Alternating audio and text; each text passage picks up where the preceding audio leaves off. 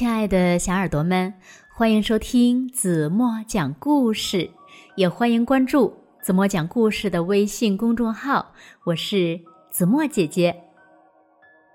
有一只记性很差的小熊，什么话呀听过就忘了。有一天呢，家里来了客人，妈妈给小熊钱去买些糖果招待客人。可是呢，可是呢。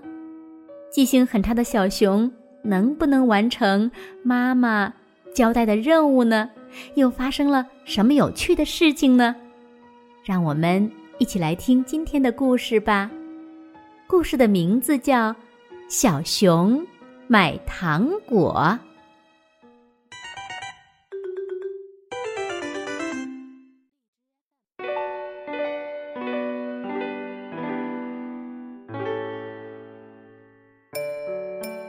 有一只小熊，它呀记性很不好，什么话呢听过就忘了。一天，小熊家里来了客人，妈妈让小熊到商店去买苹果、鸭梨、牛奶糖。小熊担心忘了，一边走一边念叨：“苹果、鸭梨。”牛奶糖，苹果、鸭梨、牛奶糖。他光顾着背那句话，一不留神，扑通，绊倒了。这摔不要紧，小熊把刚才背的话呀，全都忘了。哦，妈妈让我买什么来着？他拍着脑门想呀想呀。哦，想起来了，是气球、宝剑、冲锋枪。小熊挎着宝剑，背着冲锋枪，牵着红气球回家了。妈妈说：“哟，你怎么买了玩具回来？”妈妈又给了小熊一些钱，对他说：“这回。”可别忘记了，小熊点点头。